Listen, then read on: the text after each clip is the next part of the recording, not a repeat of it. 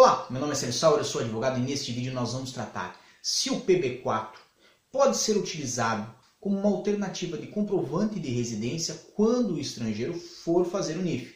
Mas antes, inscreva-se no nosso canal, deixe seu gostei do nosso vídeo, não deixe de visitar diariodacidadania.com e também as nossas outras redes sociais, o Instagram, o Twitter e o Facebook, porque lá nós temos informações todos os dias para você vir de forma legal e segura Portugal e também ative o sininho. Não basta só se inscrever, tem que ativar o sininho porque você precisa receber as nossas informações, a notificação dos nossos vídeos que são todos os dias nesse canal.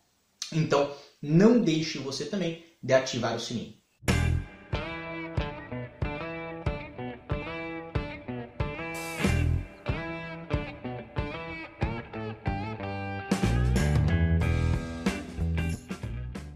Para o brasileiro que vem a Portugal, vem fazer o número de inscrição fiscal nas finanças, o número de identificação fiscal nas finanças, corrijam-me, é, ele deve ter um comprovante de residência, muitas vezes do país de origem, para que possa é, entregar às finanças o seu endereço de residência e o endereço para eventuais notificações. Nessa situação, quem tem a residência no Brasil pode obter o PB4 lá naquele país e quando vier a Portugal pode sim utilizar do PB4 como um comprovante de residência para a finalidade de feitura do NIF. E em muitas finanças é aceito.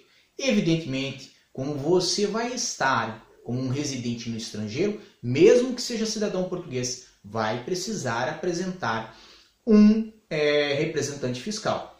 Caso tenha endereço em Portugal e seja, por exemplo, um, cidadão português, não vai precisar do representante fiscal. Mas o representante fiscal, sim, é necessário para quem tem o endereço, para quem tem a residência no estrangeiro. Então, neste caso, você pode sim utilizar o PB4 para realizar é, a comprovação do seu endereço, a comprovação da sua residência quando for fazer o NIF. E nesta situação, se for é, residente estrangeiro, vai precisar sim de um representante fiscal.